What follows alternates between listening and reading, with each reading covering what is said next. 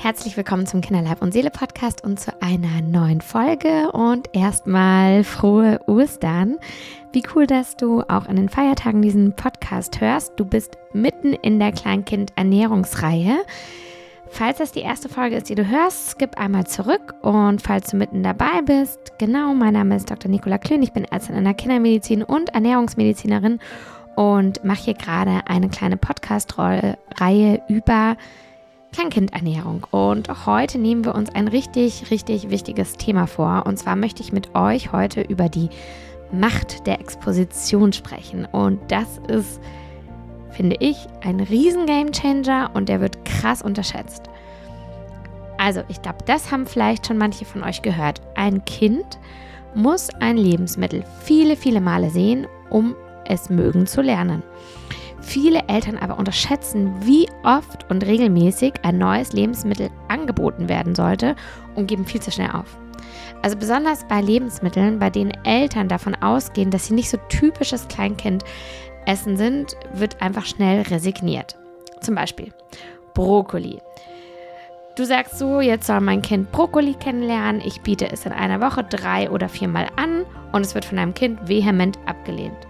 Und dann denkst du dir vielleicht so ein bisschen, ja, okay, welches Kind ist schon Brokkoli? Und dann schiebst du Brokkoli geistig in den No-Go-Bereich. Und dann erscheint Brokkoli bei deinem Kind nicht mehr auf dem Teller oder am Tisch. Also Ablehnung gegen Brokkoli wird forciert. Zudem, und verständlicherweise, befinden sich viele Eltern aufgrund der unzähligen Anforderungen im Alltag, wirklich, ich verstehe es auch so krass, in so einer Routinespirale. Während das Abendessen irgendwie noch so ein bisschen variiert wird, sehen Snacks und Frühstück oft täglich wirklich komplett identisch aus. Dabei werden wertvolle Gelegenheiten verpasst, also Frühstück und Mittagessen, unbekannte oder noch unbeliebte Lebensmittel so ein bisschen in den Wohlfühlkreis deines Kindes zu schieben.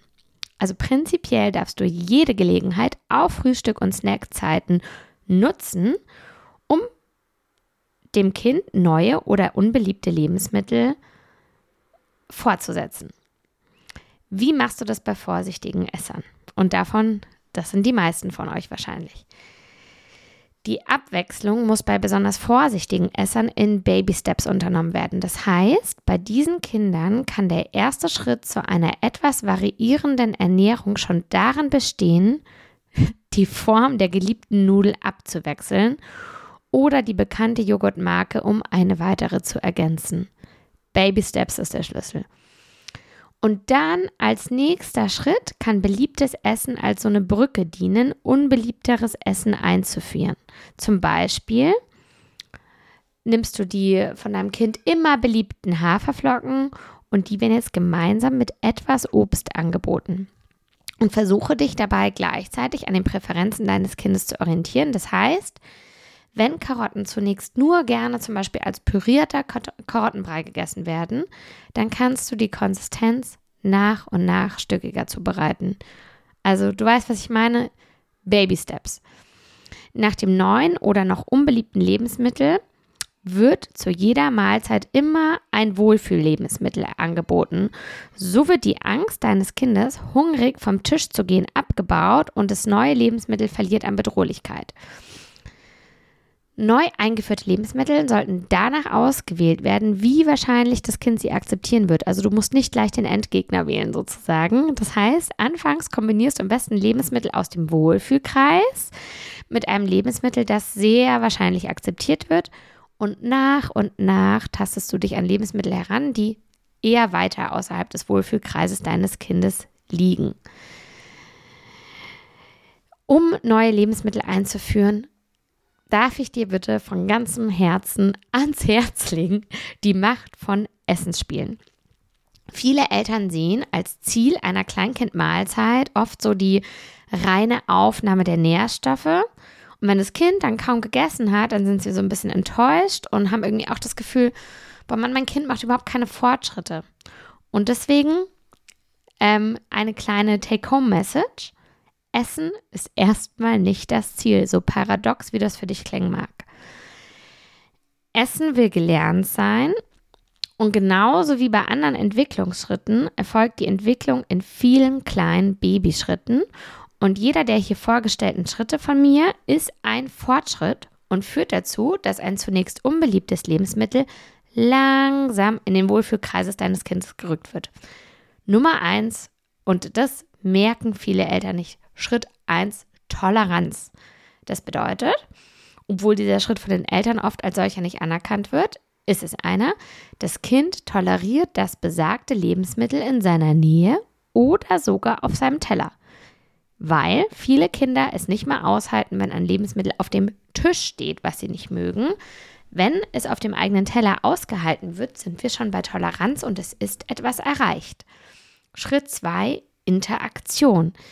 Das Kind interagiert mit dem besagten Lebensmittel. Es hilft beispielsweise bei der Zubereitung mit oder hilft den anderen Familienmitgliedern beim Anrichten des Lebensmittels auf den Teller. Super, es berührt das Lebensmittel. Schritt 3, Geruch. Das Kind riecht dran. Auch wieder ein Schritt näher in den Wohlfühlkreis. Schritt 4, es berührt das Lebensmittel.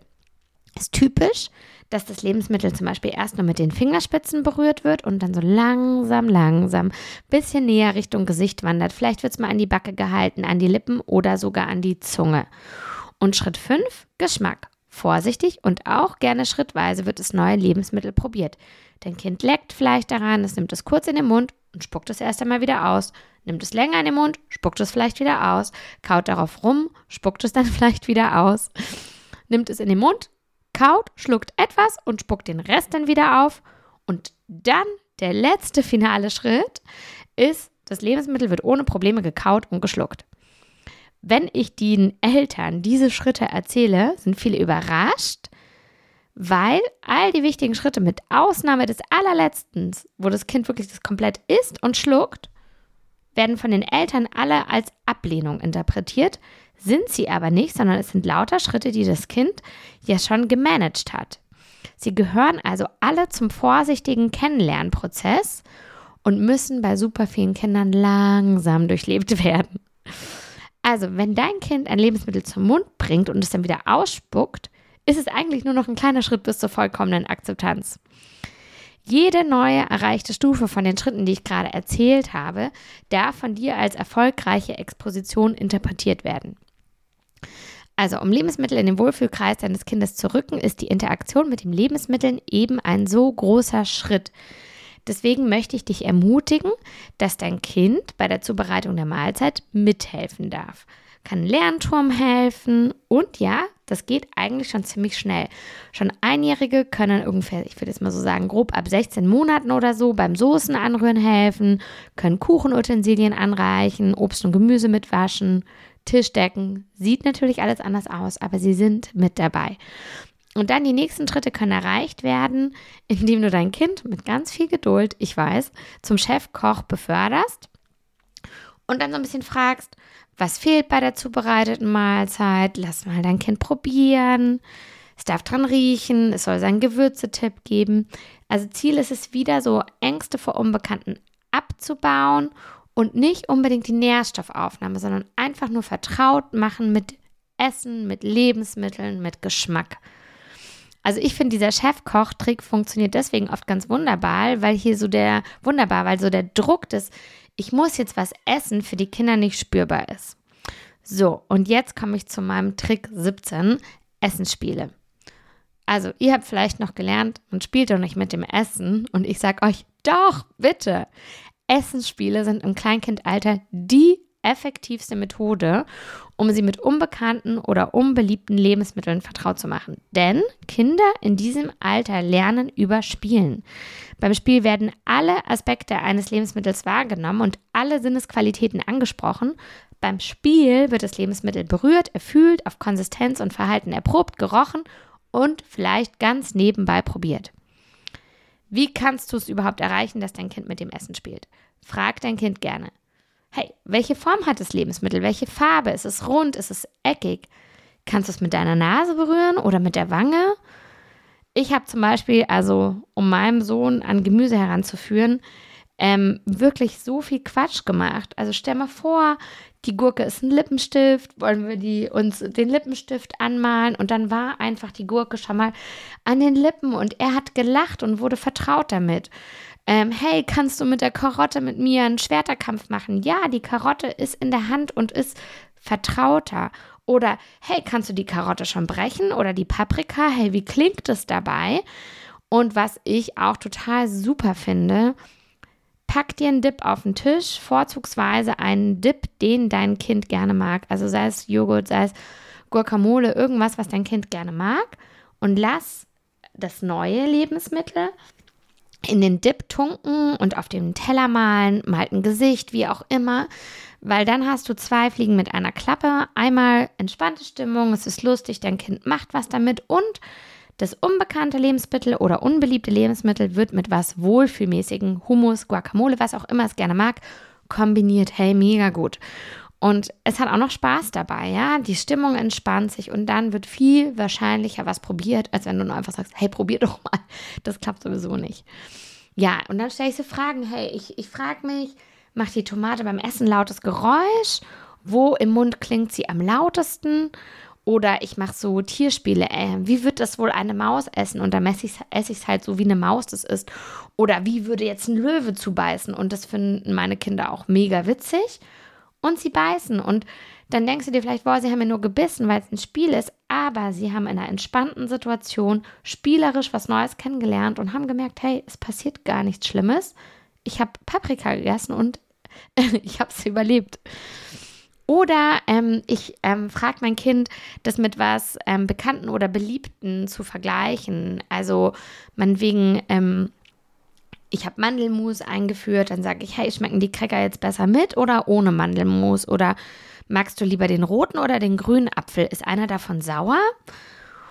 Und wie immer ähm, versuche ich beim Essensspiel das komplett zu vermeiden, irgendwelche Bewertungen abzugeben oder zu loben oder enttäuscht zu sein.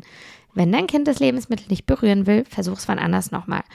Das Spiel soll einfach Spaß machen, es soll authentisch sein und das Ziel ist nicht, und das bitte schreibt es euch hinter die Ohren, dass dein Kind das Lebensmittel isst, sondern das Ziel ist, dass wir langsam eine positive Beziehung zum besagten Lebensmittel etablieren.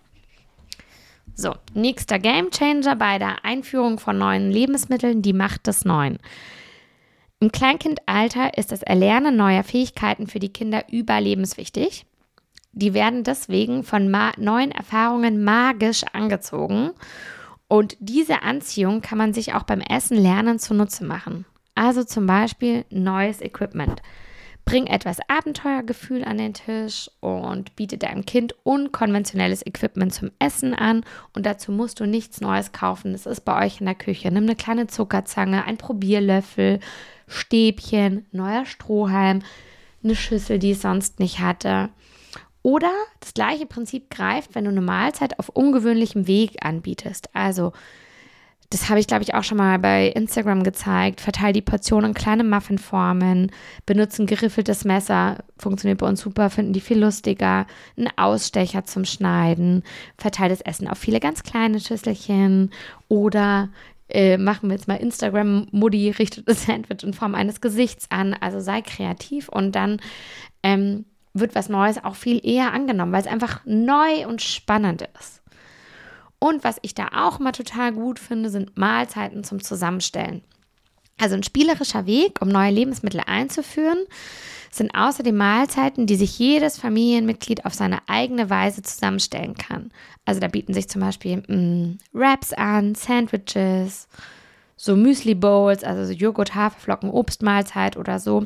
Mit solchen Mahlzeiten schlägst du wieder zwei Fliegen mit einer Klappe stehen mehrere Schüsseln mit verschiedenen Lebensmitteln auf dem Tisch, darüber haben wir ja schon mal gesprochen, die alle dazu einladen, dass jedes Familienmitglied sich seine beliebteste Version selbst zusammenstellt und durch das Nebeneinander von Bekannten und Unbekannten verliert wieder das Unbekannte seine Bedrohlichkeit. Und nochmal Dips. Kleinkinder lieben Dips. Sie tunken für ihr Leben gerne Lebensmittel in Dips und Soßen ein, deswegen eignen sich Dips hervorragend, um unbekannte Lebensmittel einzuführen. Du kannst dich dabei auf den Geschmack deines Kindes einstellen. Ist es Pesto, ist es Guacamole, ist es Joghurt, ist es Hummus und es wird viel eher das neue Lebensmittel angenommen. Und Noch eine Idee, wie neue Lebensmittel eher angenommen werden, verändere die Umgebung.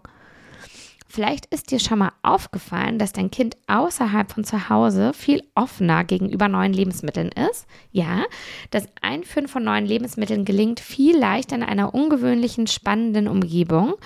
Mach mit deinem Kind ein Picknick, gestalte den Abendessen, Abendessentisch wie zu einem romantischen Dinner mit Kerzen und Tischdecke, finden die auch mega witzig. Oder die Kuscheltiere dürfen mit beim Kuscheltierabendessen sein. Oder ihr spielt so ein bisschen Dinner in the Dark. Oder ihr macht das Picknick einfach zu Hause, wenn du keinen Bock hast, da irgendwie groß draußen was herzurichten, dann esst ihr mal am Boden oder so. Auch da wird was Neues viel eher angenommen. Okay, ähm, nächstes Mal reden wir, glaube ich, über Nachspeisen, weil ich sehe, ich habe gerade schon ganz viel gequatscht und ähm, ich denke, das ist ein super wichtiges Thema. Das, äh, da habe ich schon ganz viele Fragen dazu bekommen jetzt zum Ende der Podcast-Folge darf ich euch sagen, heute ist der 4. April. Am 12. April erscheint mein Buch. Ich kann es nicht glauben, Leute. Es ist so krass für mich. Ähm, und ich habe heute die ersten Exemplare schon angeguckt und finde es einfach so, so cool. In dem Buch geht es natürlich auch viel um Ernährung und viel um Kindergesundheit. Und ich hoffe, dass ich im Buch euch einfach noch viel ausführlicher hinführen kann, so ein bisschen zu sehen, was ist normal, wie gehe ich damit entspannt um, was sind coole Tricks, aber auch einfach so ein bisschen so ein Selbstbewusstsein, ein bisschen Know-how mit den Situationen umgehen. Das Buch heißt ja, ist das normal? Und wenn du sagst, yay, das will ich mir jetzt noch vorbestellen, bevor es vielleicht gleich ausverkauft ist, dann ähm, ist ja hier wie immer in den Show Notes der Link zu meiner Website. Dann kannst du da draufklicken. Und ich danke euch so für den Support und ähm, ja, es ist so ein bisschen ein kleiner Traum. Ich quatsche jetzt hier so ein bisschen, aber ein kleiner Traum, der wahr geworden ist. Und ihr, liebe HörerInnen, ihr seid dafür mitverantwortlich, weil ihr mir geholfen habt, dass ich einfach so bekannt geworden bin um meine Arbeit, dass ich jetzt mein erstes Buch auf dem Schreibtisch liegen habe. Genau, davon bald mehr über die sozialen Medien. Und ähm, ich sage dir jetzt wie jedes Mal vielen Dank fürs Einschalten. Bis zum nächsten Mal, deine Nicola.